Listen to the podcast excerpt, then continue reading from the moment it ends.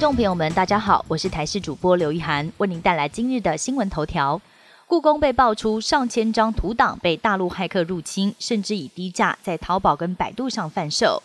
今天故宫召开记者会表示，是因为承办人员在转换资料过程当中，将资料移至公务系统中可以提供对外服务的伺服器，有心人士在利用软体窃取。现在承办人员已经被惩戒，申诫一支。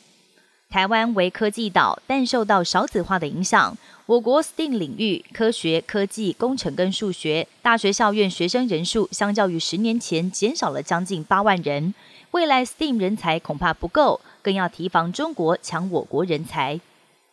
国内疫情趋缓，指挥中心研判短期再回升的机会低。但是中研院研究员何美香认为，国内超额死亡率颇高，这跟抗病毒药物介入太慢可能有关。目前没有足够证据显示台湾已经处在低死亡率，建议未来每周或每个月针对死亡数字透明揭露。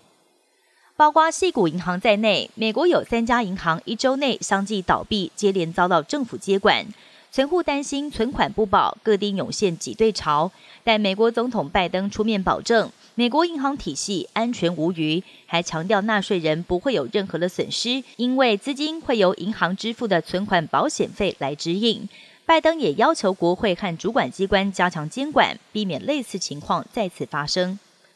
极端气候作祟，南美洲的秘鲁跟非洲东南部国家马拉维最近先后遭到强烈风暴侵袭，造成重大灾情。秘鲁北部有飓风来袭，很多河岸的房子都被山洪爆发给冲走，灾民无家可归。马拉维也因为热带气旋弗莱迪两度登陆，不但灾损翻倍，更造成至少九十九个人死亡。